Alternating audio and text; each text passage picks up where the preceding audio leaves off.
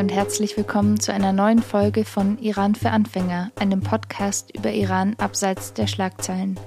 Gemeinsam mit Gästen aus Kultur, Politik, Wissenschaft und Alltag nähern wir uns Irans Vielfalt an. Es geht um Perspektiven und nicht um Eindeutigkeit.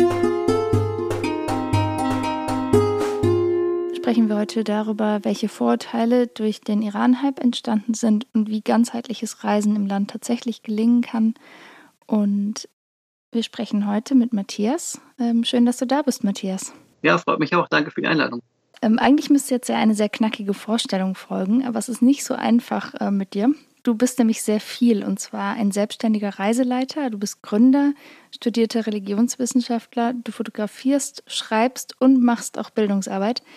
Äh, wie kommt das denn, dass in all dem, was du tust, Iran im Vordergrund steht? Das ist eine sehr gute Frage, die ich mich ehrlich gesagt auch sehr oft gestellt in meinem Leben. Ähm, ich glaube, dass ich dir da keine befriedigende Antwort drauf ähm, geben kann. Vielleicht das eine, ähm, was mich mehr bewegt hat, ist die Frage, wie wir leben wollen, wie wir zusammenleben wollen und wie ein gutes Leben auszusehen hat. Ähm, das ist ein bisschen die Frage, die mich dazu gebracht hat, ähm, Religionswissenschaft zu studieren und vielleicht auch, das Element, was mich dann an Iran gefesselt hat, ähm, weil das werden wir vielleicht gleich auch noch hören. Ähm, äh, Iran ist einfach so wahnsinnig vielfältig an, an Lebenswirklichkeiten.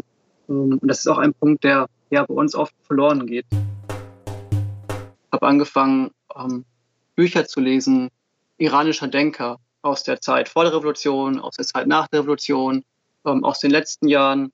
Und ja, ich war eigentlich begeistert davon, wie viel, wie viel passiert, wie viel unterwegs ist, wie viel immer schon in Iran gedacht worden ist über die Frage, wie wir zusammen leben wollen. Und wir denken ja oft im Westen, dass es ein einheitlicher schwarzer Block sei. Ähm, ja, den, den Namen Mullah-Staat ähm, nehme ich nicht gerne in den Mund, weil ich finde einfach verkürzt viel zu sehr, für was Iran eigentlich ähm, steht. Wann bist du das erste Mal nach Iran gereist? Ich bin 2010, 2011 das erste Mal nach Iran gereist, ja. Also im Teil von meinem Studium.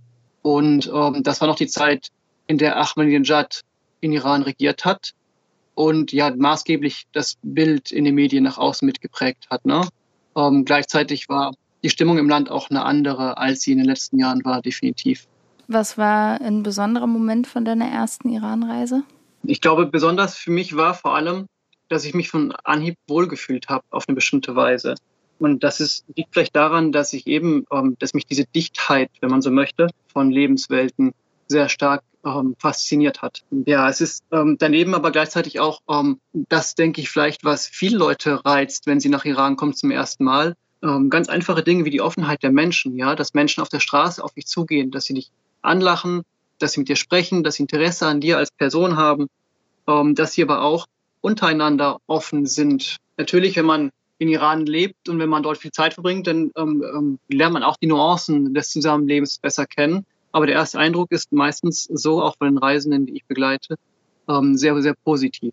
Dazu kommt die, die weite Landschaft in Iran, die mich immer fasziniert hat. Ähm, Iran ist ein riesiges Land. Wir haben sich das klar zu machen, ähm, vielleicht ein Beispiel. Die, die Wüste in Iran, allein die zentrale Wüste in Iran ist so groß wie Großbritannien. Und das, was dann davon noch bleibt, also da, wo die Menschen außen rumsiedeln, weil die Wüste ist ja nicht sehr stark bewohnt, ist immer noch so groß wie Spanien, Frankreich, Italien und die Schweiz zusammen es gibt einfach Weiten, die man so in Europa nicht kennt. Ich bin in der Schweiz geboren und ich liebe die Schweizer Alpen, aber es sind halt Schluchten, ja, es sind kleine Täler und man hat nicht ähm, ja das Panorama, was sich einem in der, in der iranischen Steppe oder in der, in der iranischen Hochebene auftut. Das ist vielleicht was, was man dann in der Mongolei oder anderswo in Asien, wo die Länder eben weit sind, ähm, finden kann. Und was mich darüber hinaus auch fasziniert hat, ist das ähm, chaotische Moment, wenn man so möchte. Das merkt man in Iran ganz klar, ähm, ähnlich wie vielleicht in Indien, wenn man über die Straßen geht, ähm, dass es kein klares System gibt, wie hier, ähm, wer steht wo in der Ampel und wertet wie lange, sondern ähm, dass es ein großes, turbulentes Durcheinander ist, in das man sich am, am, am Anfang gar nicht reintraut. Ich weiß auch genau, wie ich angefangen habe, in Iran Autofahren zu lernen. Ja, ich habe erst, ich hab erst mal jahrelang geübt, ähm, als Beifahrer im Taxi, inklusive Auge zu halten teilweise, wenn es dann sehr schnell wurde. Oder wenn, wenn Motorradfahrer kreuz quer reinschießen. Ähm, ist ein bisschen so wie bei, bei so einem Playstation-Spiel. Iran versucht, irgendwelchen Hindernissen auszuweichen, die von vorne und von hinten und von der Seite reinschießen. Aber trotzdem gibt es, gibt es in alledem irgendwo ein System. Und das ist vielleicht das, das Spannende dabei, dass man ähm, sich in was fallen lassen kann, in einen Fluss fallen lassen kann und, und die Menschen von sich alleine aus, ohne dass man es vorher definiert hat, aufeinander Rücksicht nehmen, aufeinander Acht nehmen. Ich meine, ich will das nicht beschönigen. Es gibt in Iran auf jeden Fall mehr Autounfälle als, als in Europa. Aber gleichzeitig funktioniert es, ja. Und ich denke, das ist vielleicht sowas, was, was viele von uns in Europa, ähm, die ja nach Osten reisen, vielleicht auch als, als eine Art von Befreiung wahrnehmen, dieses Heraustreten aus dem alltäglichen, systematisierten Arbeitsrhythmus, den man eigentlich in Europa so kennt. Ähm, und da bin ich ganz ehrlich, da bin ich in gewisser Weise auch Orientalist, weil ich ähm, das einfach lieben gelernt habe und ein Stück weit vielleicht, wie soll ich sagen, ähm, mich darin heimisch gefühlt habe, ehrlich gesagt. Bist du auf Antworten auf deine Frage gestoßen in Iran? Wie, wie wollen wir leben? Ähm, es ist ja jetzt nicht also es gibt zum einen das Gefühl in Iran, was du beschrieben hast, aber es gibt ja auch andere Seiten. Merkst du da manchmal eine Spannung zwischen diesen, ja, schon auch Extremen? Definitiv, ja. Die Spannungen sind von Anfang an da. Ähm, das ist auch ein Grund, warum mich Iran eben fasziniert, dass man Iran einfach nicht wirklich definieren kann. Ich denke, man findet überall, auch in Deutschland, wenn man verschiedene Menschen fragt, wie sie sich ihr Leben vorstellen, ganz unterschiedliche Antworten. Ich denke, auch in Iran gibt es verschiedene Vorstellungen wie ein Leben auszusehen hat, was sinnvoll ist. Was in Iran spannend ist, ist, dass ähm, das so offensichtlich ist. Also man denkt von außen, es wäre alles nur ähm, im Verborgenen möglich und ähm, eigentlich wäre gar nichts möglich, weil das System so rigide ist. Aber das Interessante ist eigentlich, dass so viel durcheinander passiert und dass man das schwer greifen kann. Ähm, ja, es passiert viel in, in, in Zwischenräumen, in privaten Räumen, aber gleichzeitig kann man auch in Parks, in der Öffentlichkeit, in, ähm, in Cafés, in Gemüseständen, ähm, beim Taxifahren über die Wahlen sprechen mit Leuten, über Dinge, die sie bewegen, die sie im Alltag bewegen, über Politik, über die Wirtschaft, über die Sanktionen der Amerikaner, ähm, darüber, was ähm, die Europäer gerade machen. Ähm, das ist irgendwo spannend, weil ich werde in Deutschland eigentlich nie darauf angesprochen, zum Beispiel, welche Rolle die Europäer einnehmen ähm, zurzeit bei den Sanktionen, wie sich die Europäer verhalten gegenüber Iran und ähm, was man tun könnte. Aber es sind Fragen, die in Iran gestellt werden zum Beispiel. Ich denke, dass, dass man Iran, wenn man Iran verstehen möchte, am allerersten über naja, die Brüche in der Gesellschaft vielleicht verstehen kann. Ähm, wobei sich ein völliges Entstehen, äh, Verstehen, denke ich, nie wirklich auftut. Und vielleicht ist auch das der Grund, warum ich immer noch da bin. Wir haben im Vorgespräch vor allen Dingen auch über zwei Orte gesprochen, die dich und deinen Blick auf deine Arbeit als Reiseleiter besonders geprägt haben. Das zum einen BAM, ähm, eine Stadt im Südosten des Landes und zum anderen Esfahak, ein Dorf mitten in der Wüste. Was ist denn deine Geschichte mit diesen beiden Orten und warum haben die beiden dich so geprägt? Wenn ich mich, wenn ich mich frage, ähm, genau was mich als Reiseleiter ausmacht, dann ist das quasi die Summe der Erfahrungen, die ich ähm, vor Ort gemacht habe. Und das ist natürlich die Zeit des Studierens in Teheran, ähm, mit Freunden ähm, rausgehen, auch feiern gehen, dann reisen, unterwegs sein, ähm, Leute in ganz, ganz verschiedenen Lebenssituationen begegnen. Ich bin im Iran viel mehr gereist als in Deutschland und kann deswegen ähm, dort die Nuancen viel besser wahrnehmen mittlerweile. Und viele der, der Menschen, die mir unterwegs begegnet sind, ähm, mit denen arbeite ich heute zusammen und ich bin sehr, sehr froh darüber. Und von daher denke ich, dass, dass da eine ganze Summe an Dingen zusammenkommt, die meine Arbeit in Iran geprägt haben. Zu um, Bam und Esfak. Das sind zwei Orte, die meinen Blick auf jeden Fall ähm, für meine Arbeit in Iran sehr stark geprägt haben. Das kann man schon sagen. Es sind beides Orte, vielleicht kurz zur Einordnung ähm, der beiden Orte. Es sind beides Peripherieorte. Bam ist ungefähr 200 Kilometer südöstlich von Kerman, im Süden von der ähm, Wüste Lut, die auch mittlerweile zum UNESCO-Weltnaturerbe gehört. Und Esfahak ist auch ein, ein Ort in der Wüste, aber nicht ähm, in der Nähe von Bam, sondern 1000 Kilometer weiter ähm, nord, ja, leicht westlich ähm, Richtung Tabas in der zentralen Wüste von, ähm, von Kavir. Und ähm, die beiden teilen eigentlich zwei Sachen. Und zwar sind sie beide durch ein Erdbeben verwüstet worden. Vielleicht ähm, können sich einige Zuhörer Zuhörerinnen ähm, noch erinnern, die vielleicht vor 2003 in Iran unterwegs waren. Da war BAM ähm, eine der Hauptattraktionen in Iran zu sehen. Ganz einfach, weil es die größte zusammenhängende Lehmziegelanlage ähm, der Welt war zu der Zeit. Sie ist 2003 durch ein ähm, ja, sehr starkes Erdbeben genau im Zentrum völlig verwüstet worden. Und es ist circa ein, ein Drittel der Bevölkerung damals vor Ort gestorben. Also es war eine große Tragödie für das Land und für die Bevölkerung der Stadt Bam auf jeden Fall. Es verhackt halt dieses Schicksal.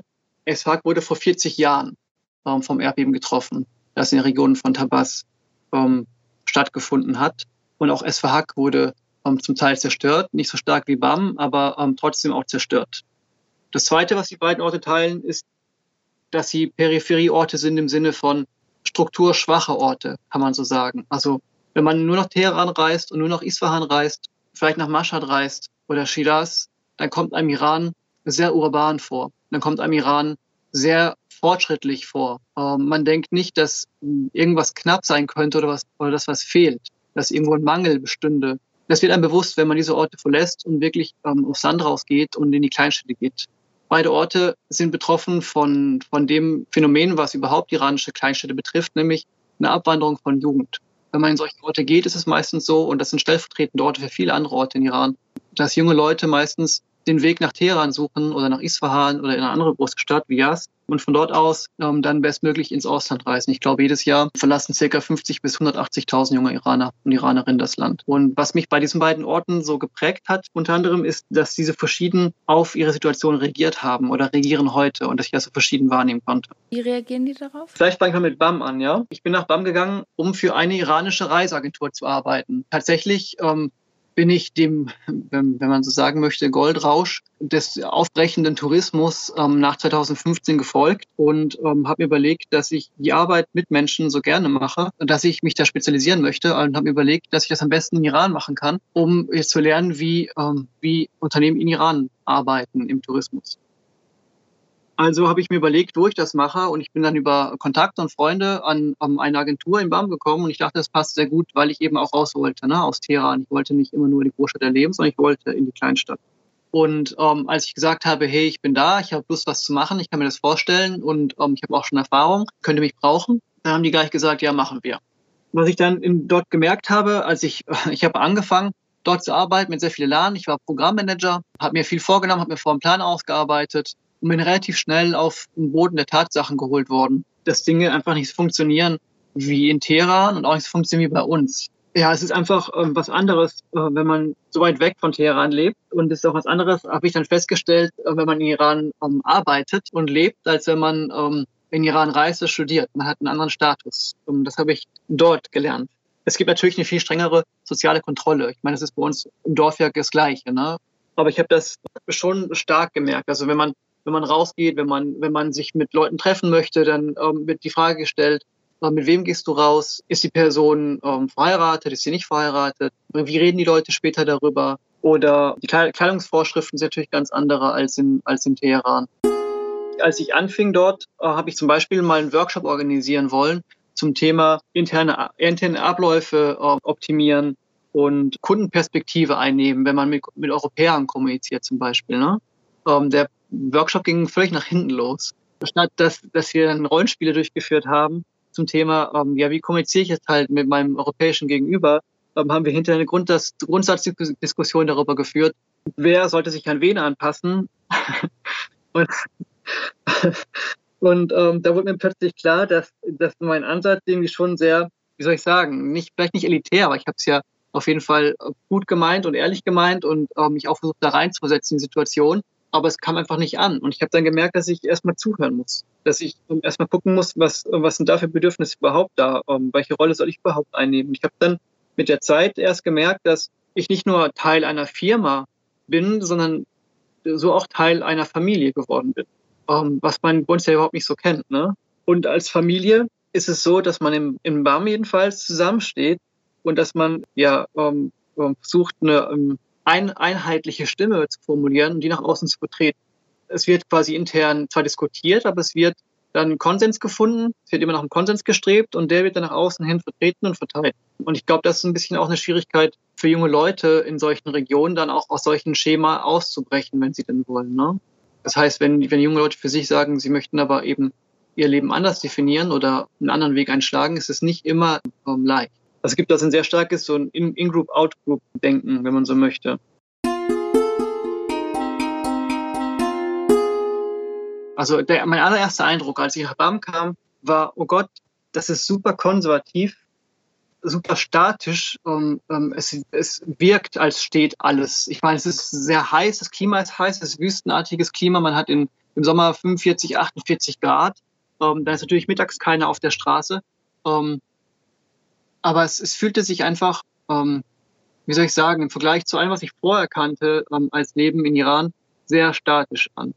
Und es machte sich auch darin bemerkbar, dass zum Beispiel ähm, Entscheidungsabläufe in der Stadt nach dem Top-Down-Prinzip funktionierten. Ja, das heißt zum Beispiel, der, ähm, der Staat gibt dem Land und dem Land an der Stadt Gelder für touristische Zwecke. Ich meine, BAM ist ja auch eine äh, mehrfache ähm, UNESCO ähm, Weltkulturerbestätte. Ja, das ist zum einen, zum einen die, die Festungsanlage mit der, mit der Altstadt drumherum. Dann ist der Garten BAM selbst ähm, ein, ein Weltkulturerbe, die Wüste drumherum, dann die Wasseranlagen, die Kanate. Also BAM hat touristisch eigentlich super viel zu bieten. Und trotzdem gab es so dieses Gefühl von einer Schwere, ähm, die irgendwie über allem schwebte. Und ähm, ähm, eine Sache ist mir auch noch im Kopf, dass ich immer gedacht habe, es gibt viel Potenzial hier zu machen und es gibt auch viele, viele junge Leute, die das Potenzial erkennen und trotzdem sind die Strukturen so, dass wenn das Geld dann kommt für die Stadt, für die Tourismusorganisation, dann entscheidet der Bezirksrat darüber, wie mit dem Geld umzugehen ist. Und dann der Bezirksrat kam, kam eines Tages zu uns ins Büro und fragte mich, was ich, was ich davon halten würde, wenn BAM einen Park bauen würde ähm, für die Touristen und ähm, als Dankeschön für die Hilfe der ausländischen Staaten beim Wiederaufbau der Festungsanlage von BAM. Die Anlage ist mittlerweile zu guten 70 Prozent wieder aufgebaut und auch wieder sehr sehenswert. Und da hat unter anderem Deutschland auch einen großen Beitrag zu geleistet. Und also kam er und fragte, ähm, ob, was ich von der Idee halten würde, weil er dachte, ich hätte eine gute Meinung zu. Ich habe ihm dann gesagt, dass ich, dass ich denke, dass das keine, ähm, keine gute Entscheidung ist. Na, es, es war halt klar, dass ähm, aus der Perspektive ähm, von einem Reisenden ähm, der Park an sich keinen so großen Mehrwert hat. Ähm, ganz einfach, weil es eine sehr heiße Stadt ist und es gibt keinen Grund, ähm, selbst im Schatten lange zu verweilen ähm, in der Reisezeit, wo man dort ist. Wenn müsste man gucken, dass man Dinge organisiert, ähm, die am Abend stattfinden und ähm, Genau, was, was mir vor allem aufgefallen ist in der Zeit war, wie groß die Fläche zum Beispiel der Festungsanlage ist und wie leer sie doch ist. Ja, das heißt, es wird darüber gesprochen, einen Park vor der Anlage zu bauen, um, am besten noch mit, um, mit um, um Statuen oder, oder um Kunstfiguren um, um, als Dankeschön für die Hilfe um, der Länder. Aber es war kein wirklicher Nutzen darin zu erkennen. Es war kein wirkliches Konzept darin zu erkennen, was der Mehrwert davon werden würde für ähm, den, die Aufenthaltsdauer von Reisenden zu verlängern, weil mir dann immer auch ähm, die Frage gestellt worden ist, was, was können wir tun? Früher waren so viel, waren so viel Gäste da und die blieben für mehrere Tage. Ähm, heute fahren sie alle nur durch, bleiben kurz eine Stunde für die Burg und fahren dann weiter.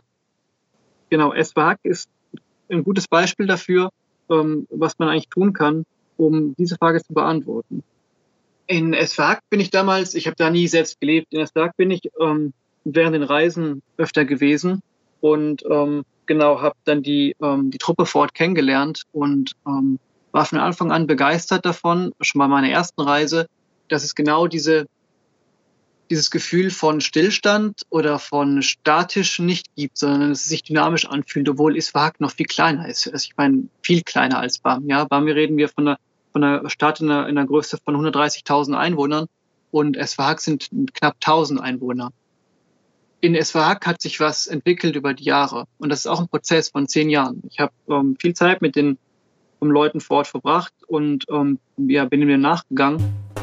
In Esfahak hat sich über die Jahre was entwickelt, was für mich, für mich ähm, überhaupt einen Modellcharakter hat für Tourismus in Iran generell, aber auch für Aufbau von um, ähm, ruralen Gebieten in Iran, weil es gibt generell ein Problem, dass ähm, einen starken ähm, Wegzug, einen starken ruralen Exodus gibt in Iran, von Kleinorten in größere, von größeren in Metropolen und von Metropolen dann oft, oftmals raus. Und in Esfahak ist zum ersten Mal eigentlich was passiert, ähm, dass es einen Umkehreffekt gab. Und zwar waren dort junge Leute, die auch weggezogen waren bereits für ein Studium von Computerlinguistik zum Beispiel nach Mashhad und ähm, dort vor Ort dann gehört haben, dass die älteren beschlossen haben, die Altstadt einzureißen. Also Esfahak ist anders als Bam nicht genau dort wieder errichtet worden, ähm, wo es ursprünglich stand, sondern ein Stück daneben, so 500 Meter ähm, davon. Eigentlich gibt es also zwei Esfahak. Einmal die Ruinen, die Altstadt und dann das kleine neue Dorf. Und ähm, die Eltern haben dann beschlossen, dass sie ja die Altstadt zum Teil abreißen wollen, um dort neue Flächen für ähm, Landwirtschaft ähm, zu platzieren. Und Landwirtschaft ist das ähm, Haupteinkommen in ruralen Gebieten. Das gilt für Esfahak genauso wie für, wie für BAM. Es gibt in Esfahak dann noch drumherum in Tabas die großen Minen des Landes, die größten ähm, Kohleminen zum Beispiel Irans in unmittelbarer Nähe. Das ist eine Einkommensquelle für Leute vor Ort. Oder in ähm, BAM sind es ähm, die Datteln. BAM ist natürlich ganz bekannt für die ähm, Musafatiba-Datteln. jedenfalls ist gerade die Abhängigkeit von Landwirtschaft ein Problem, A, weil ähm, es einen Wasser Wassermangel gibt in Iran, ähm, der offensichtlich ist und der in den nächsten Jahren auch zum immer größeren Problem werden wird, wenn es keine adäquate Lösung dafür gibt. Und B, ähm, ist ja ist immer noch ausgereizt. Das heißt, ähm, Iran hat sehr lange versucht, ähm, in der Zeit von Rafsanjani wirtschaftlich möglichst autark zu sein. Das ist immer noch der Fall. Ich meine, das hat auch gute Gründe, ähm, außenpolitisch gesehen.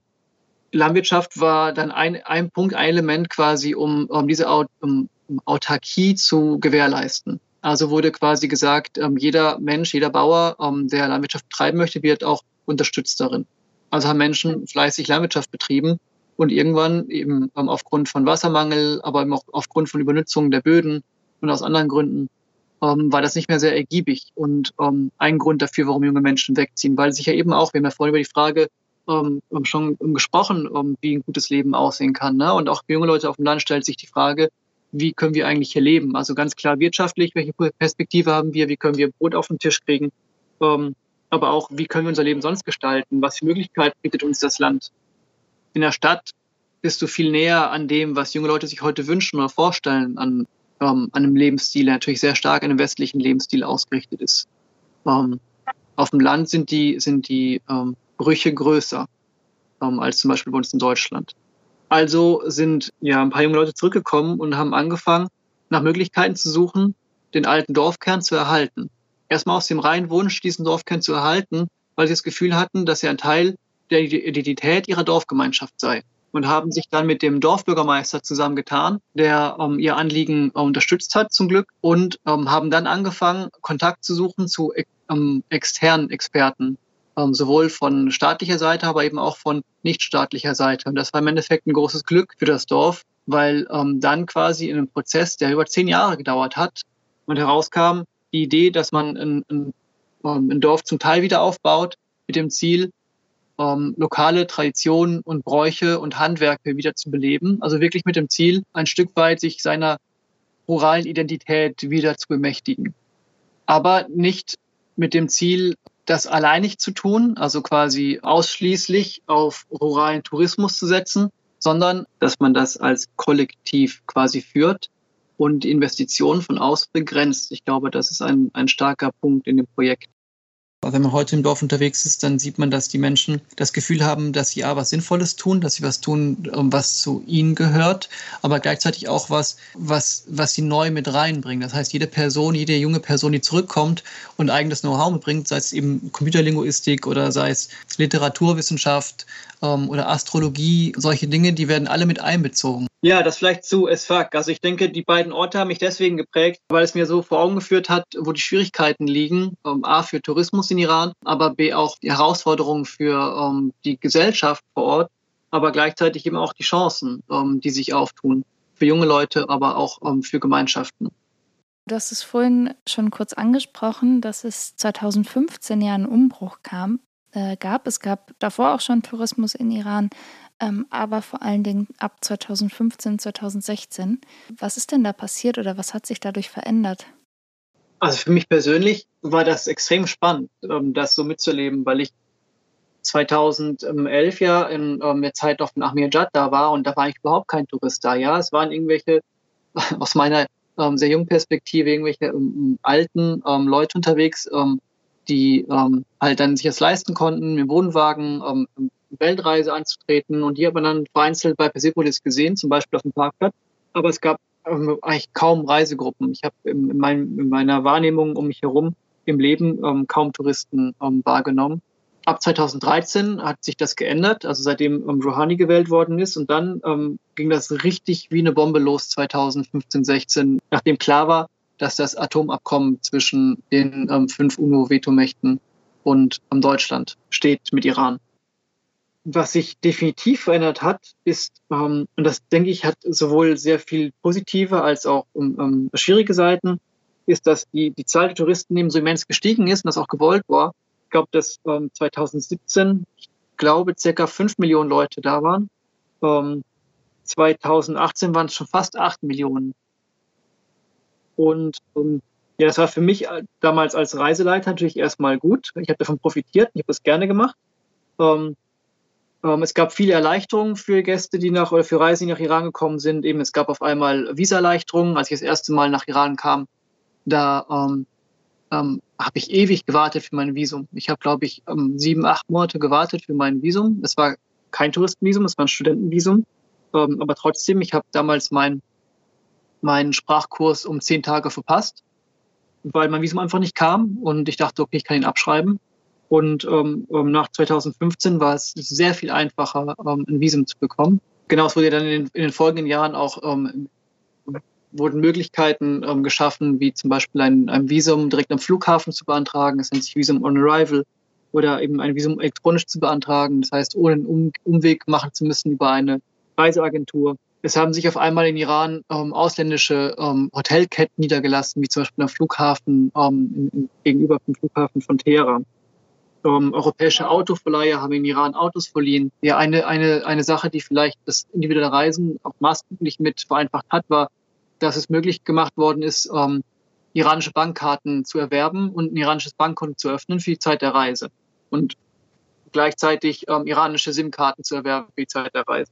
Man kann ja keine, ähm, ähm keine EC-Karten in Iran benutzen, weil Iran da abgeschnitten ist vom ja, globalen Netzwerk. Genau, die Bankkarten haben es einem dann ermöglicht, dass man das Geld einlagern kann ähm, auf dem Bankkonto und dann unterwegs ganz normal wie ähm, hier zu Hause auch ähm, sich Geld ziehen kann am Automaten. Und ich denke, das sind dann Dinge, die viele Leute dazu animiert haben, eben auch alleine zu reisen, weil ähm, keiner schleppt gerne ähm, ein großes ähm, Barvermögen mit sich herum, wenn er ähm, reist in, in einer Situation, wo er nicht einschätzen kann, ob es sicher ist oder nicht. Ja, für, für Individualreisen definitiv, dass sich ja auch die ganzen sozialen Medien extrem entwickelt haben in den letzten zehn Jahren. Ähm, und ähm, genau die, die Reisezeit, also 2016 danach, ähm, mit dadurch geprägt worden ist. Ne? Es gab ähm, plötzlich ähm, ähm, Facebook-Gruppen mit 150.000 Mitgliedern aus Iran, Iraner aus der Diaspora und viele, viele Reisen aus aller Welt, wo sich ausgetauscht werden konnte über Reiserouten, über Thema Sicherheit, über Thema, kann eine Frau alleine reisen in Iran, können Paare, die nicht verheiratet sind, alleine reisen in Iran und ein Zimmer zusammennehmen. Alles Mögliche konnte debattiert werden, ähm, Bilder wurden, äh, wurden eingestellt, so dass eine Art auf eine Art und Weise, ähm, auch wenn ich teilweise sehr ähm, kritisch bin gegenüber sozialen Medien, schon zu einer Art Demokratisierung von Reise geführt hat, weil man eben nicht mehr nur auf nicht mehr nur auf eine Reiseagentur als Vermittler angewiesen war, sondern Dinge selbst in die Hand nehmen konnte. Und eine, Sache, die für mich persönlich, ähm, der ähm, dort vor Ort war, was auf einmal für Möglichkeiten entstanden sind, dass es gab wirklich eine Art von Aufbruchstimmung. Ich erinnere mich noch genau, dass die Shariati-Straße, es ist eine der zwei großen Straßen, die den Norden von Teheran mit dem ähm, Zentrum oder dem Süden auch von Teheran verbinden. Ja, zur Zeit der Sanktionen war es sehr oft so, dass viele Geschäfte in Iran oder viele Iraner, Iranerinnen ähm, Güter aus dem Ausland mitgebracht haben und dann in ihren Geschäften verkauft haben. So gibt es zum Beispiel Ikea-Shops in Iran, die aber nicht von Ikea ähm, geführt werden, aber ähm, wo ähm, Iraner, Iranerinnen ähm, Güter aus ähm, Ikea mitgebracht haben und dann ja in Eigeninitiative vermarktet und verkauft haben in Iran. Und ähm, ähm, ich weiß noch genau, dass plötzlich ähm, die ganze Shariati-Straße voll zu sein schien von richtigen Filialen, von ähm, großen Sportartikelherstellern, von ähm, deutschen ähm, Waschmaschinen und Haushaltsgeräteherstellern. Und auch die Flugzeuge, wenn man im Flug saß von, von Deutschland nach Teheran, war man auf einmal unter ganz vielen, ganz vielen Europäern. Es hat sich fast angefühlt wie so eine Art Goldrausch. Ja, also nicht nur Reisende, sondern auch Geschäftsleute, die gesucht haben, ähm, ähm, die nach Aufträgen in Iran gesucht haben und jeder wollte ja seine Chance nicht verpassen, weil Iran ist ja immerhin auch mit 80 Millionen Menschen ein großer Absatzmarkt. Dass zum Beispiel Altstädte nach dem Krieg wieder aufgebaut worden sind in Deutschland, wie Münster. Oder dass gerade wie in Frankfurt um, um, um, alte Zeilen wieder aufgebaut werden für große Summen Geld. Das konnte man sich in Iran sehr lange Zeit nicht vorstellen. Entweder, entweder man hat modern gebaut oder gar nicht. Und für das Moderne mussten dann halt alte Flächen weichen. Und in Teheran ist viel, ähm, ganz, ganz viel alte Substanz ähm, diesem, ja, dieser Bauwut, wenn man so möchte, ähm, zum Opfer gefallen. Dazu kommt dann natürlich noch on top, dass natürlich die, ähm, die alten Gebäude in der Regel kleiner sind und ähm, gerade in, in Zeiten, ähm, wo die Wirtschaft ähm, leidet und äh, wo man vor allem über Immobilieninvestments ähm, Geld verdienen kann, natürlich der Bau in die Höhe und die Größe eine entscheidende Rolle spielen, um Kapital anzulegen. Jedenfalls ist mir aufgefallen, dass Jast, wo sich heute Touristen tummeln und wo es heute ganz viele Cafés gibt, schöne Künstlercafés, ja zum Teil verfallen war, weil Leute halt weggezogen sind und ähm, sich dann eben an neun Viertel von Jast ein Haus gebaut haben. Eigentlich nur die Leute im alten Stadtviertel gewohnt haben, die sich den Wegzug nicht leisten konnten.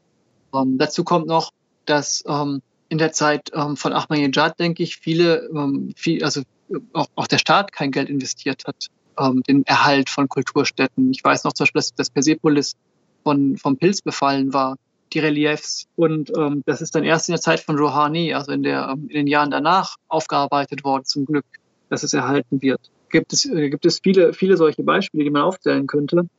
Ich erinnere mich auch noch an den Palast von Ali Qapu, also den Torpalast am großen Maidan in Isfahan, der ähm, eingerüstet war, als ich das erste Mal in Iran war und mir Leute gesagt haben, dass er auf unbestimmte Zeit geschlossen ist wegen Einschutzgefahr. Und ähm, der ist heute nach bestem Wissen und Gewissen ähm, durch Iraner selber äh, wieder restauriert worden. Es gab also insgesamt eine große Aufbruchstimmung und was ich besonders spannend fand, war zum Thema Kaffee. Auf einmal überall aus, aus, dem, aus dem Boden quasi ähm, Cafés geschossen sind, Coffeeshops, wie sie eben dann heute heißen, und die was eher Eigenes hatten. Also es betrifft nicht nur die Cafés, es betrifft auch ähm, Hostels. Es gibt ja ähm, ähm, neuerdings eben Hostels in Iran, die gab es vorher nicht. Hostels im, im, wenn man möchte, im globalisierten Sinne, ja. Dann gibt es ähm, neue Formen von Hotels, nämlich Boutique-Hotels. Also kleine Hotels in kleinen Häusern mit wenigen Zimmern, aber dafür liebevoll gestaltet und ähm, individuell gestaltet und eben nicht nach dem Schema F wie in, ähm, in, in dann gibt es Restaurants, Galerien und alle diese Gebäude haben eine Sache gemeinsam. Ich weiß nicht, ob dir das aufgefallen ist es gibt ein, ein, eine Rückkehr, wenn man so möchte, oder ein, ein Wiederbesinn darauf, ähm, was Modernes ist ähm, auch unser eigenes. Das heißt, es gibt einen Rekurs auf das eigene. Ähm, in dem Moment, wo die Isolation weggebrochen war ähm, und wo man sich wieder als äh, jedenfalls ein, ein, Teil der Gesellschaft sich näher an der Weltgemeinschaft fühlen konnte, da konnte man auch wieder das eigene betonen. Und, und ich finde das eine, eine ganz spannende Bewegung und ich, wie soll ich sagen, ich fand das sehr positiv, zumal ähm, viele dieser Projekte auch von jungen Leuten ausgehen. Und ähm, all diese Leute haben quasi gemeinsam, dass sie ja auch nach einer, auch nach einer Art ähm, Authentizität gesucht haben und wiederentdeckt haben und für die Gäste, ähm, für die Gäste, wie soll ich sagen, für die Touristen ähm, aufbereitet haben, ähm, die es zuvor so nicht gab. Es ist auf jeden Fall eine Chance für, für das Land in der Hinsicht, gerade wenn junge Leute wieder ähm, den, den Gang aufs, aufs Land suchen, eben um diese, diesen Migrationsprozess, ne, von dem ich erzählt habe, der Iran sehr stark prägt, ein bisschen gegenzuwirken. Ähm, weil junge Leute eben Know-how mitbringen ähm, aufs Land, Kreativität mitbringen aufs Land, aber gleichzeitig eben auch eine ähm, Verbindung herstellen ähm, zu den Städten. Das heißt, auf einmal ist, ist es dann wieder möglich, ähm, auf dem Land zu leben, aber gleichzeitig auch die Verbindung zur Stadt zu wahren. Gleichzeitig hat auch, ich denke, die Regierung selbst gezeigt, dass sie ähm, bereit ist, was zu tun. In, in, in größeren Städten, angefangen bei Teheran, in, in eine ganze Palette an neuen Museen zum Beispiel. Dazu gehört auch der Umbau der amerikanischen Botschaft in Museum, ähm, die ja, ja, ähm, ja, lange Jahre lang quasi nicht zugänglich war und heute aber wieder begehbar ist. Genau, ich denke, dass da, dass da einiges ähm, gemacht, investiert worden ist, was sehr sinnvoll ist. Gleichzeitig denke ich aber auch, das habe ich, glaube ich, auch schon an, angemerkt, wurde sehr vieles auch Hals über Kopf gemacht und vielleicht auch ein bisschen in dem Sinne, dass, was ich vorhin auch erzählt habe, dass es lang, also langfristig planen in Iran schwer ist, dass ähm, viel investiert wurde, aber vor allem auch zum, also vom, von, von der Regierungsseite in, in Großprojekte und wie soll ich sagen, die Koordination zwischen den verschiedenen Entscheidungsebenen, also den Kommunen, den Städten, den Behörden und dem Staat, ähm, müsste deutlich verbessert werden. Ähm, ich denke, das ist was, was ich nur über die, über die Jahre bessern, bessern kann. Und was zu dem, was dann zu der Geschichte auch dazu gehört, ist ja, dass, dass dann ab 2018, also das war quasi der Höhepunkt, und ähm, 2019 gab es schon einen leichten Rückgang der Tourismuszahlen wegen der verstärkten ähm, Spannungen ähm, im, im Golf. Ja, das, ähm, das, das jetzt wieder brach liegt im Endeffekt. Und das, das ist wahrscheinlich auch so eine Art, ich weiß gar nicht, wie ich das beschreiben soll, ein Teil ein Teil des Arbeitens in und mit Iran ist, dass man ähm, eben nicht einfach sich dem entziehen kann. Wenn man, wenn man mit Iran arbeitet, dann, ähm, dann gehört das dazu, dass man ähm, keine langfristigen Pläne machen kann, zurzeit jedenfalls nicht. Und inzwischen hast du deine eigene Reiseagentur. Ähm, wie kam es denn zur Gründung von Iran Closer und was ist das Besondere an eurem Anliegen? Genau, also ich habe dann ähm, natürlich in der Zeit, wo ich in Iran ähm, gelebt und gearbeitet habe, meine Frau kennengelernt, die zu der Zeit äh, Managerin im Hostel in Teheran war und ähm, selber sehr gerne Storytelling betreibt. Das heißt, Geschichten sammelt von Menschen. Und, und wir haben uns dann überlegt, ähm, was wir zusammen machen können, weil wir eben Interesse teilen, quasi, das an den Menschen ausgerichtet ist und an den verschiedenen Lebenswelten der Menschen. Wir haben dann angefangen, zuerst ähm, mit einer Instagram-Seite und ähm, sozialen Medien ähm, einfach ähm, Gedanken ähm, von Menschen zu dokumentieren, Menschen, die uns begegnen unterwegs, ähm, die spannend sind, vorzustellen in kurzen Episoden.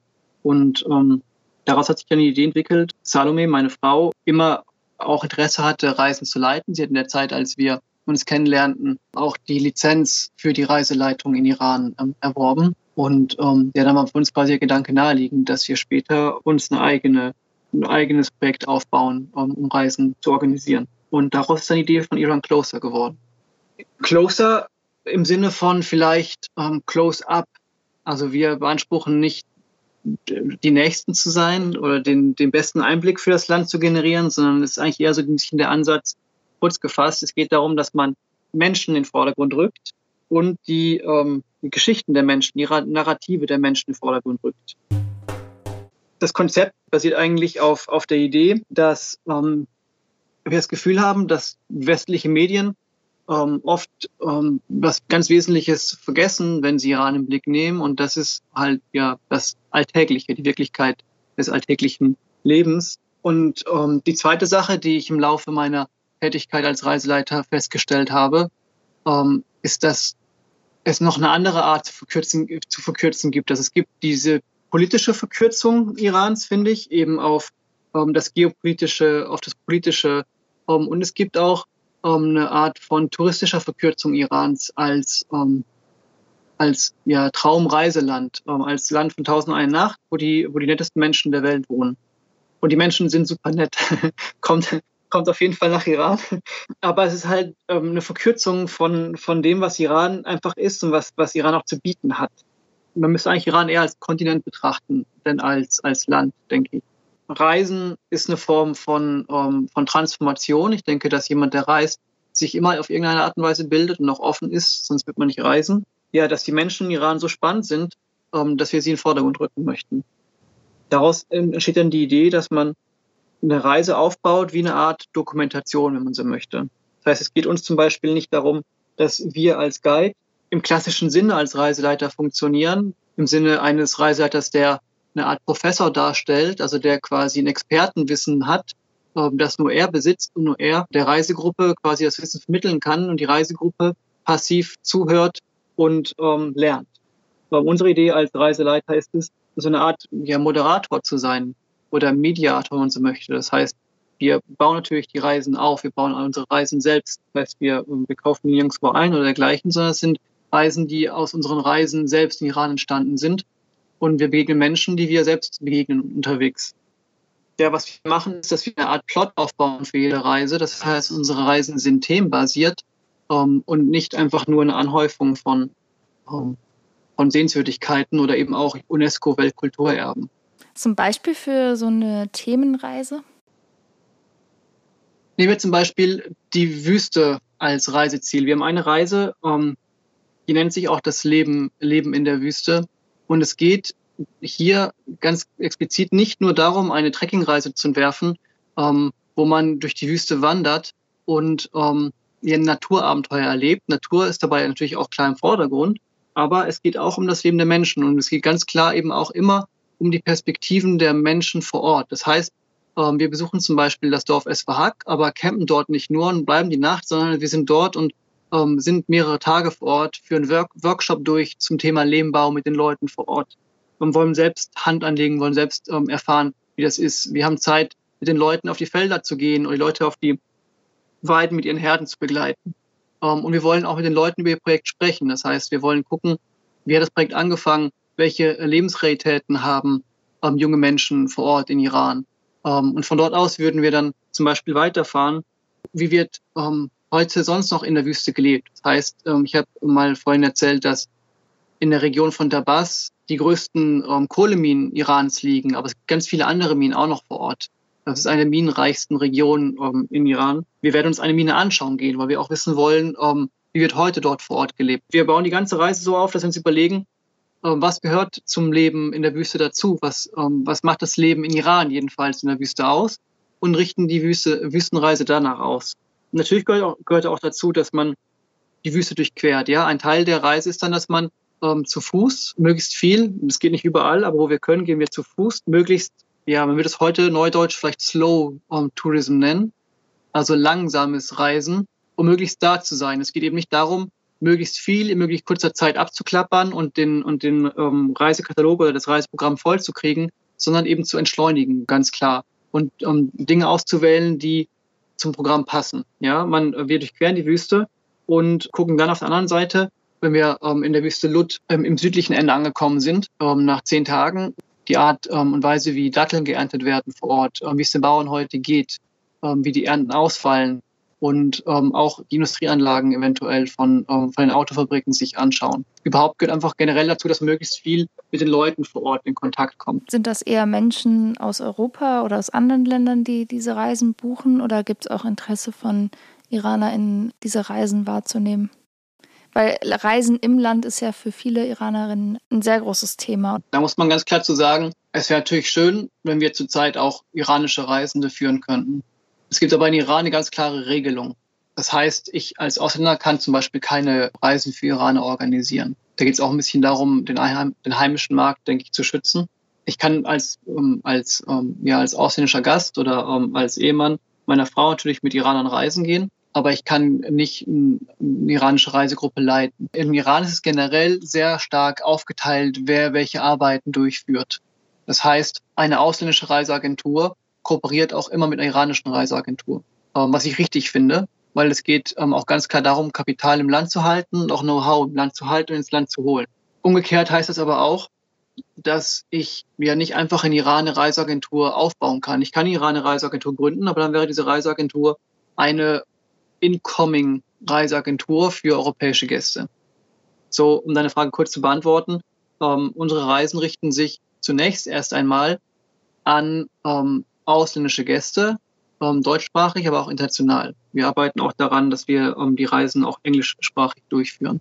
Und ich möchte dabei ganz explizit betonen, dass wir die Agentur in, in Deutschland angemeldet haben oder ähm, gegründet haben, heißt nicht, dass wir uns durchweg nur als deutsche Agentur ähm, verstehen, weil wir haben uns von Anfang an mit der Frage beschäftigt, wie kann man möglichst viel Know-how im Land halten. Ähm, und ähm, von daher hätten wir gerne in Iran eine, eine Firma mit aufgebaut, Gleichzeitig stellt sich die Frage, wie organisiert man dann Reisen? Das heißt zum Beispiel, das zeigt mir meine Erfahrung aus, aus meinen Jahren der Arbeit in BAM in der Firma.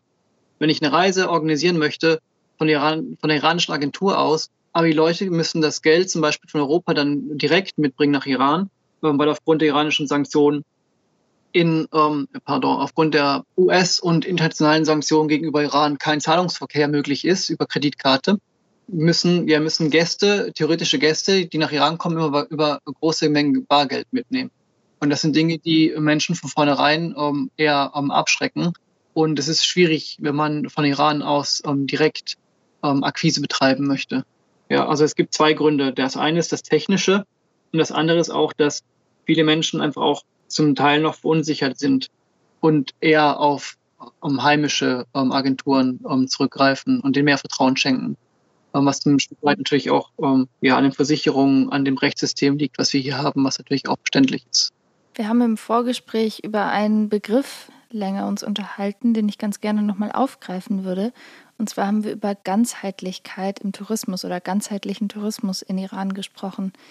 Ich finde, in deiner Beschreibung kamen schon viele Punkte durch. Zum einen das Anliegen, Know-how und auch Kapital im Land zu halten, ähm, Themen zu setzen und langsam zu reisen oder entschleunigt zu reisen ähm, und eben nicht nur Sehenswürdigkeiten abzuklappern und sich nicht nur auf Metropolen zu konzentrieren. In dieser ganzen Sammlung ähm, würdest du dem noch was hinzufügen, was ganzheitliches Reisen für dich oder für euch noch bedeutet? Also ich muss dazu sagen, dass ich äh, mal geschaut habe, was unter dem Begriff ähm, ganzheitliches Reisen tatsächlich zu finden ist.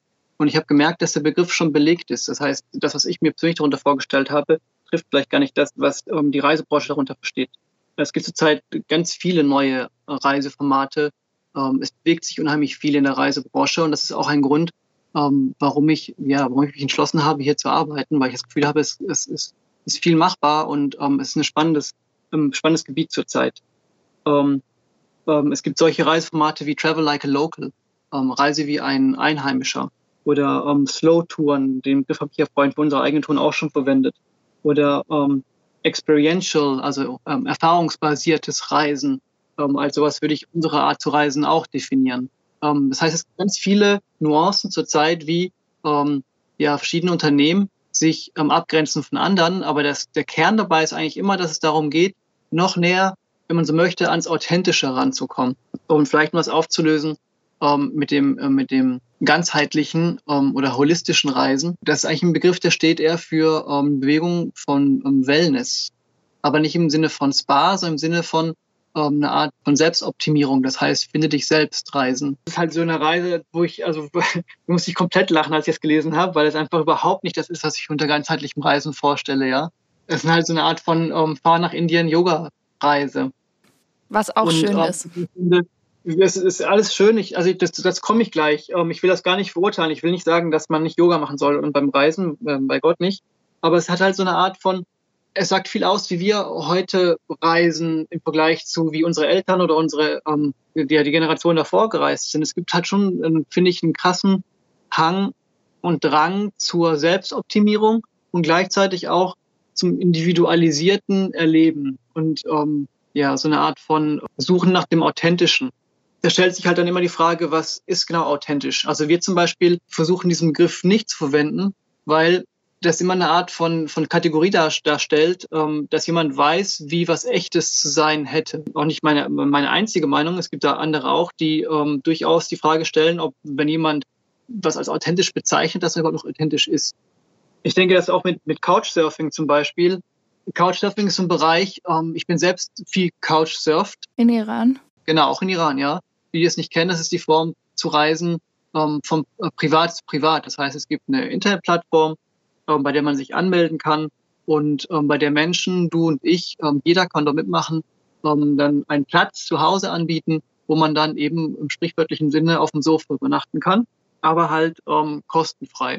Und das ist eine, eine Form zu reisen, die ich schon auch sehr schätze, weil ich denke, dass sie ja Möglichkeiten, viele, viele Möglichkeiten bietet, für junge Leute zu reisen, ähm, aber gleichzeitig auch eben wertebewusst zu reisen im Sinne von, dass man sich zum Teil auch ähm, dem Marktdruck entziehen kann und den Optionen auf dem Markt weitere hinzufügt. Bin selbst ähm, im Iran auch mit Couchsurfing unterwegs gewesen und ähm, finde die Form zu reisen auch überhaupt nicht verwerflich. Was ich aber schwierig dabei finde, ist, wenn daraus so eine Art, wie soll ich sagen, ja, Jagd nach dem Authentischen entsteht. Und das ist zurzeit irgendwie so generell in, in der Branche ähm, mit all diesen Begriffen. Wie soll ich sagen? Ähm, Tendenz? Eine Tendenz, ja.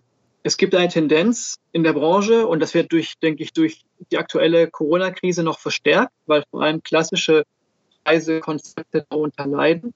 Es gibt eine Tendenz hin zum immer authentischeren, immer individualisierteren Reiseerlebnis. Und da gibt es dann eben ganz verschiedene Formen.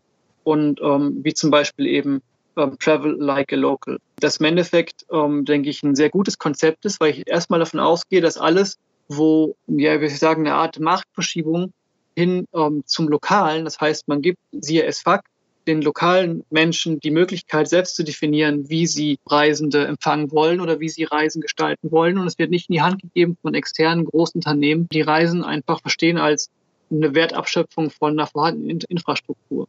Ähm, deswegen es gibt dort viel, viele gute Dinge, die passieren, aber gleichzeitig ist es auch so ein bisschen ein Spiegel dafür, dass wir als, als Westler vor allem, weil es ja vor allem Westler heute die reisen, ich meine, ähm, es tut sich sehr viel ähm, auch in, im, im Bereich Asien, das kann ich zurzeit gar nicht ähm, einschätzen, aber ich denke, in Zukunft wird eine ganz große Gruppe von Reisenden aus Asien ähm, kommen oder auch aus Südamerika. Aber gleichzeitig, wie soll ich sagen, gibt es die, die, den Hang dazu, so eine Art Reise als persönliche Erfahrungsbereicherung zu sehen, die man gemacht haben muss. Und ähm, ich finde Couchsurfing immer dann schwierig, wenn, wenn man das Komplexe dahinter quasi aus ähm, außer Augen lässt. Ich glaube, wichtig ist, und das wäre dann, glaube ich, mein, mein Konzept von ganzheitlichem Reisen, dass man sich immer bewusst macht, dass man gerade reist und wo man hinreist und das Reisen an sich einen Wert darstellt und eigentlich nicht ähm, etwas, was einem zusteht, ähm, nur weil es ähm, andere auch machen oder nur weil ähm, das irgendwie zum ähm, Lebensrhythmus in unserer durchstrukturierten Welt im, im Westen dazugehören sollte. Für mich ist ganzheitliches Reisen ein Reisen, ähm, das auf Zufriedenheit ausgerichtet ist und nicht auf Glücksmomente. Und das ist, glaube ich, das, was zurzeit vorwiegend verkauft wird, ähm, Glücksmomente. Und diese Glücksmomente sind kurzlebig. Das heißt, man rauscht quasi von ja, von einem, von einem Erlebnis in das nächste. Und das wird natürlich dann noch durch Instagram ähm, und die sozialen Medien verstärkt, ähm, dass man ähm, überall auf der Welt ganz tolle individuelle Erlebnisse haben kann, die einen quasi berauschen. Ja, und dazu kann dann auch quasi sein, ähm, ähm, ja, eine, eine Erfahrung, dass man eine, eine Feier mit in Iran mitmacht, zum Beispiel. Dadurch entstehen wahrscheinlich auch viele Vorurteile oder viele so Eindrücke von, von Iran als einem Land der Extreme. Es ist ein Land der Extreme, keine Frage, aber so die Reiseerlebnisse, die hangeln sich ja oft auch von so extremen Erfahrungen oder hangeln sich entlang von extremen Erfahrungen. Das, also das kann ich ehrlich gesagt gar nicht so sehr beurteilen, weil ich kein Weltenbummler bin. Also ich kann nicht sagen, wonach Menschen zum Beispiel dann in anderen ähm, Reiseorten, ähm, die sie besuchen, suchen. Ähm, ich weiß nicht, ob Iran sich im Endeffekt dann so sehr davon unterscheidet. Ähm, was man auf jeden Fall sagen kann, ist, dass ja schon so eine Art ähm, ähm, Boom ähm, losgetreten worden ist 2016 dann infolge des ähm, Atomabkommens und dass viele Leute natürlich, und das habe ich selbst auch erlebt, als ich einmal eine Reise nach Saudi-Arabien geleist, äh, geleitet habe.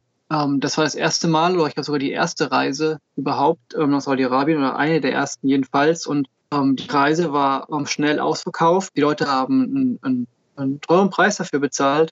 Und es war für mich eine sehr herausfordernde Reise zu leiten, weil die Menschen so verschieden waren. Ähm, weil ja nach so langen Jahren, ähm, ich weiß nicht, manche davon hatten 20 Jahre gewartet, mal nach Saudi-Arabien zu reisen. Und ähm, als die Möglichkeit hatten, das sofort wahrgenommen haben. Wie soll ich das beschreiben? Ich hatte das Gefühl, es gibt da so eine Art wilden West-Manier. Das ist vielleicht sehr böse ausgedrückt. Ähm, ich, ich, muss halt äh, dabei an ähm, Der mit Wolf tanzt denken. Kennst du ähm, den Film? Kennt ihr den Film? Ähm, Der mit Wolf tanzt. Ähm, da gibt es diese Figur John Dunbar, ähm, gespielt von Kevin Costner, ist ein Film aus den 90ern. Und ähm, der, der spielt einen, einen Offizier, einen Leutnant, der sich versetzen lässt an die Westfront damals Amerikas, also an den Westen, den mittleren Westen. Und das tut, weil er den Westen erleben will, bevor es den Westen nicht mehr gibt. Und ähm, mir kommt das oft so vor, dass wir, ähm, dass dann bei in so einem Moment wie da bei Saudi-Arabien oder dann eben auch mit Iran, äh, wo sich ein Land scheinbar öffnet, obwohl das vorher auch schon möglich war, dort zu reisen, aber dadurch, dass es quasi anders medial wahrgenommen wird, gibt es Möglichkeiten, vielleicht gibt es auch konkretere Möglichkeiten, ähm, wie die Visa-Erleichterung. Jedenfalls ist das ein sehr, sehr beliebtes Reiseziel für den Moment, weil Leute das Gefühl haben, es gibt etwas Unberührtes zu entdecken und es gibt etwas, was, ähm, was man hinterher vielleicht nicht mehr so sehen kann, wenn das mal touristisch erschlossen wird. Das ist so, so eine Sache, die, ähm, ja, die ich nicht so sehr mit ähm, ganzheitlichem Reisen verbinde. Und das andere ist, dass so wie ich Reisen verstehe, ist Reisen zum großen Teil auch sinnstiftend. Und ob man jetzt alleine reist, ich meine, wir unterstützen auch sehr gerne und ähm, häufig ähm, Leute, die alleine in Iran reisen wollen. Ich finde das völlig legitim ähm, und auch anderswo aber es verkürzt vielleicht in der Hinsicht die Perspektive, wenn man, wenn man so schnell reist, wenn man so, es ist schwer für mich zu definieren. Ich habe da wirklich viel drüber nachgedacht, ne? Ähm, wie ich darauf, also eben auf diese Sache mit Couchsurfing reagiere, weil ich das für mich auch nicht ganz klar habe. Die Schwierigkeit dabei ist eventuell, ähm, wenn man das, wenn man, wenn man bewusstes Reisen missversteht mit nach ähm, authentischen Erlebnissen suchen, reisen. Also bewusst heißt für mich, dass man ähm, sich eben gewahr ist, dass man reist und dass man Erfahrungen macht und diese Erfahrungen verarbeitet. Und dass man das eben auch bewusst wahrnimmt, als ähm, einordnet, dass man das äh, vielleicht eventuell auch reflektiert und sagt, das sind die Erlebnisse, die ich hier mache in dem und dem und dem Kontext. Aber dass man sich auch bewusst ist, dass man immer eine Besucherhaltung dabei ist. Das heißt, wenn ich zum Beispiel ähm, auf, auf Klappentexten von Büchern lese, dass ähm, Bikini-Partys ähm, in Mashhad möglich sind und alles möglich sei, dann denke ich, das ist komplett einfach an der Realität vorbei, der gelebten Lebenswirklichkeit. Ähm, ja, es gibt Feiern in Iran und ja, man kann auch daran teilnehmen, aber das ist immer so eine Art Außenperspektive, die man hat, weil weil man ja quasi, wie soll ich sagen, man ist also man fühlt sich moralisch auf der richtigen Seite, ohne aber ein Risiko einzugehen, weil das Schlimmste, was einem passieren kann, ist, dass man ausgewiesen wird. Und jetzt auch zur Zeit in der in der Corona-Krise kann man zu Hause sitzen und sagen, dann verreise ich lieber nicht oder ich verreise lieber in Europa oder ich suche halt aus, wo ich hinreise, ja. Aber Iran zum Beispiel gerade lieber nicht, weil das ist mir zu gefährlich oder was auch immer. Wenn eine Krise entsteht, wenn ähm, ja, die Spannungen zunehmen zwischen, ähm, zwischen, ähm, zwischen Ländern, äh, mit, äh, spezifisch hier Iran, Amerika, ähm, da kann man sich immer rausziehen, weil man ist ja nur Reisender. Und trotzdem hat man das Gefühl, man hat ähm, was Echtes wahrgenommen, wenn man dort war für einen Augenblick jedenfalls. Und ich will das gar nicht absprechen, dass das nicht, wie soll ich sagen, nicht echt ist, was man dann da erlebt. Aber es ist einfach nicht alles. Das ist genauso nicht alles wie, ähm, ja, wenn man Iran eben als Gottesstaat, Gottesstaat darstellt, ähm, wo, ähm, wo es im Endeffekt nur zwischen finsteren Mächten und äh, Mächten des Lichts, ja, wie soll ich sagen, ein, Kampf tobt und wo man sich irgendwie auf eine klare Seite schlagen könnte. Ich, ich, also ich persönlich finde nicht, dass mir das zusteht, ähm, diese Rolle.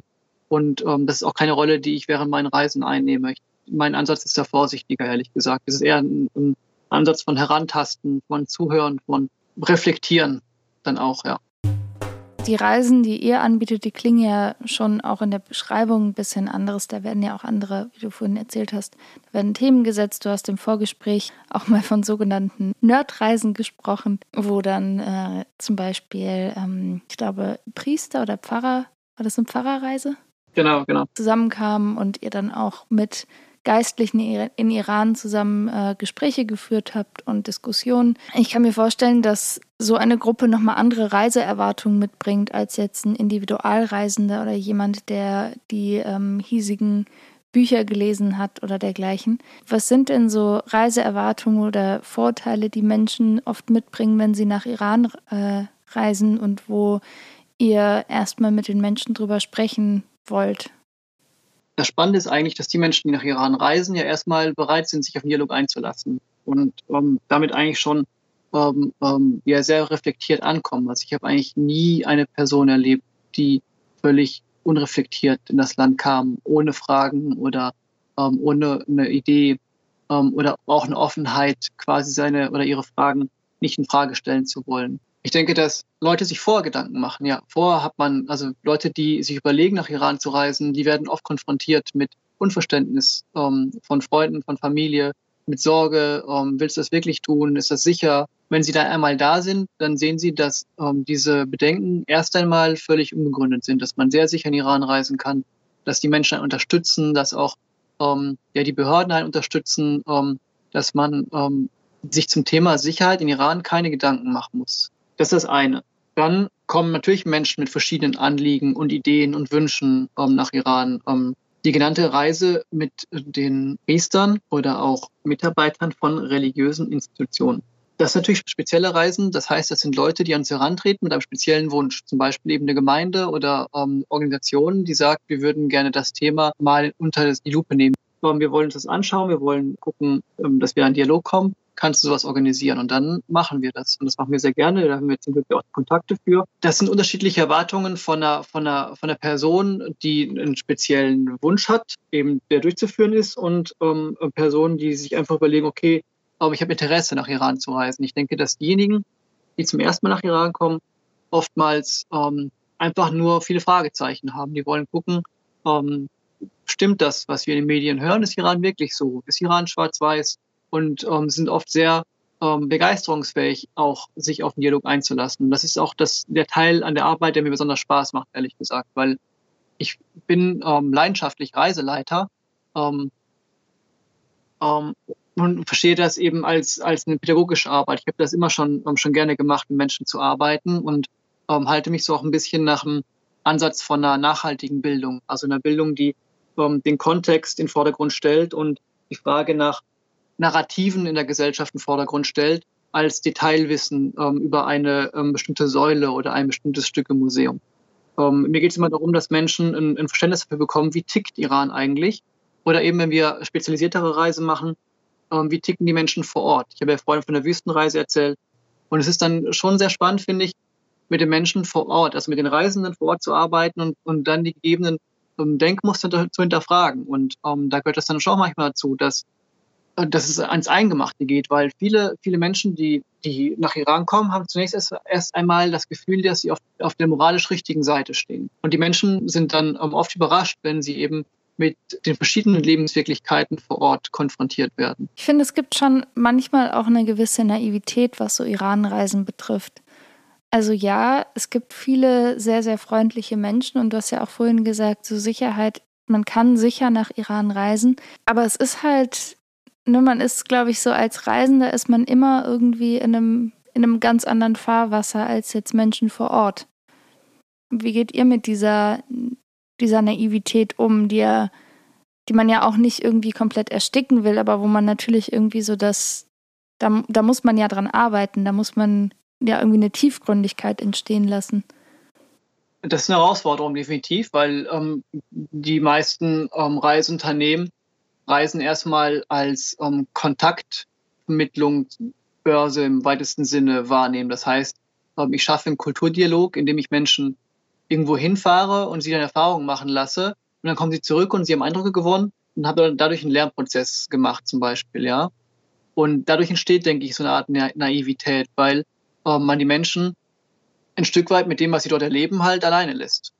Ich denke nicht, dass das der richtige Ansatz ist, ja. Aber ich denke, dass man da unterscheiden muss zwischen zwei Arten von Naivität. Ich denke, es gibt eine ehrliche, aufgeschlossene Art von Naivität im Sinne von, dass man einfach ohne Wissen an der Sache rangeht mit vielen Fragen. Und es gibt eine Art von Naivität, dass man denkt, etwas zu wissen und das eigene Wissen quasi nicht zur Disposition stellen möchte, also nicht in Frage stellen lassen möchte und denkt, dass man das Richtige tut. Und ich denke, dass diese Art von Reisen eher kontraproduktiv ist. Ich, also ich denke, das ist auf jeden Fall eine Kehrseite von Tourismus und das ist eine Sache, die nicht nur Iran betrifft. Ich denke, dass Tourismus ähm, definitiv eine zweischneidige Sache ist, die sowohl Lösung als auch Problem zugleich ist oder Problem und Lösung zugleich ist. Weil dort, wo viele Menschen sind, ähm, gibt es auch immer Naivität. Ich glaube, das kannst du gar nicht, kannst du gar nicht ähm, ähm, verhindern. Ja, ähm, was man halt tun kann, ist den Menschen Angebote zu schaffen, um sich selbst zu hinterfragen. Da müssen Menschen selbst wählen. Ich finde das eine schwierige Frage und es ist auch eine Frage übrigens, die ähm, ich mich immer auch gestellt habe ähm, im, im, zu meinem eigenen Arbeitsansatz und ähm, wie ich eigentlich reisen möchte. Wie kann ich mir vorstellen, im Bereich Tourismus zu arbeiten? Ja, ich habe eine klare Vorstellung, aber es wird sich dann auch zeigen, zum Beispiel, ob das funktioniert, weil ähm, wie viele Leute wollen sich darauf einlassen. Meine Erfahrung ist, dass Menschen dazu bereit sind, aber wie viele Leute wollen sich ehrlich darauf einlassen, dass sie sich in Frage stellen während dem Reisen. Ich denke zum Beispiel, dass dort auch wieder als Beispiel SFAC eine Vorreiterrolle eingeht. Wieso? Ähm, weil sie eben für sich selbst als Community definiert haben, was wollen wir und was wollen wir nicht. Und das ist wichtig. Also im Bereich Tourismus ist es extrem wichtig, dass man diese Definition nicht anderen überlässt, eben zum Beispiel Außenstehenden, also nicht den Medien, aber auch nicht den Touristen, die, ähm, die ähm, kommen und reisen oder auch nicht irgendwelchen Institutionen, die für die in deinem möglichen Namen Werbung betreiben nach außen hin, ja. Ähm, SVH hat zum Beispiel als Community beschlossen, dass sie Regeln aufstellen für jeden Touristen, die jeder Tourist, wenn er kommt, per Mail bekommt und auch überall ausliegen sieht dort im Dorf. Und dazu gehört zum Beispiel, dass man bitte die ähm, traditionelle ähm, islamische Kleidungsweise befolgen soll. Und das kommt nicht daher, weil es ein ähm, Gebot von oben ist, sondern weil die Menschen als Community überlegt haben, in welcher Art sie Tourismus wollen und das dann so für sich definiert haben. Und das ist, glaube ich, eine, also eine, für Iran eine Chance zurzeit, weil Iran ist kein Massentourismusland. Ich denke, dass solche Fragen, ähm, wie du sie gerade stellst, deswegen in Iran ähm, auch so auftauchen.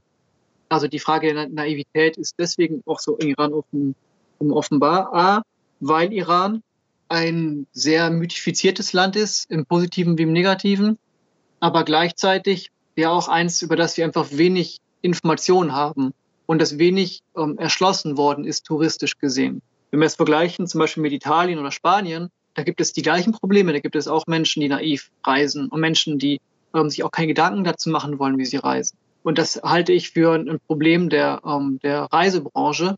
Und ähm, ja, dazu habe ich keine, jetzt keine klare Antwort. Was man zu sagen kann, ist, dass Iran, dadurch, dass es kein Massentourismusland ist derzeit und wahrscheinlich voraussichtlich auch die nächste Zeit kein sein wird, und dadurch, dass Iran am Anfang ähm, des Prozesses der ähm, Tourismusindustrie steht, ähm, die Chance hat, ähm, das für sich zu definieren als, ähm, als Gesellschaft, als, ähm, als Land. Dafür müsste es aber einen Austausch geben, also in, zwischen den staatlichen Behörden und den lokalen Communities. Und da sehe ich eher die Schwierigkeit in Iran, so dass eigentlich eher versucht wird, möglichst schnell Gewinnmargen zu erzielen, was auch wiederum verständlich ist, ähm, weil Iran in einer schwierigen ähm, wirtschaftlichen Lage ähm, sich befindet und ja die Regierung im Tourismus, ähm, es gibt ja die Vision 2025, also den 20-Jahresplan, der 2005 ähm, verabschiedet worden ist von der Regierung, dass man Iran in eine Wissensgesellschaft transformieren möchte.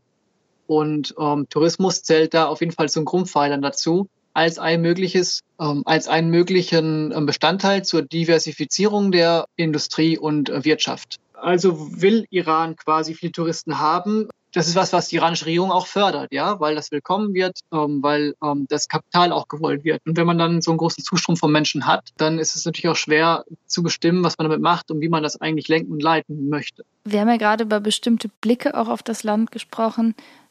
Was ist denn dein blinder Fleck, wenn es um Iran geht?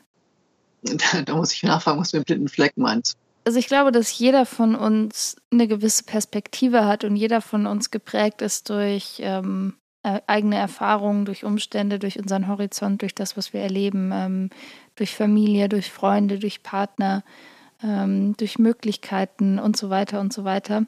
Also ich glaube, dass jeder von uns hat eine Perspektive. Es gibt nicht sowas wie einen objektiven Blick. Und ich glaube, man kann seinen Blick weiten und möglichst versuchen, intersubjektiv auf etwas draufzuschauen. Aber ich glaube, dass es immer irgendwo einen blinden Fleck gibt so wie man auch in der Sicht einfach einen blinden Fleck hat. Ein blinder Fleck ist für mich einfach ein Begriff, was ist etwas, was einem selber schwerfällt zu sehen. Zum Beispiel, ich habe auch eine gewisse Brille auf. Ich bin, wenn ich in Iran bin, bin ich, bin ich eine Ausländerin. Ich komme aus dieser Rolle nicht raus und dadurch sehe ich bestimmte Dinge vielleicht nochmal nicht oder dadurch geht mir ja auch was verloren. Und ich weiß, ich weiß darum, dass da gewisse ja, dunkle Punkte sind oder Dinge sind, die ich nicht so sehen kann. Und ich meine, du lebst und arbeitest ja schon seit sehr langer Zeit in Iran und mit Iran und über Iran. Aber gibt es etwas, wo du sagst, naja, also ich komme zum Beispiel aus meiner Rolle ähm, als Akademiker, da komme ich, ich habe immer wieder einen akademischen Blick auf die Dinge. Oder gibt es etwas, wo du sagst, da komme ich nicht raus oder das ist was, da, das sehe ich vielleicht nicht?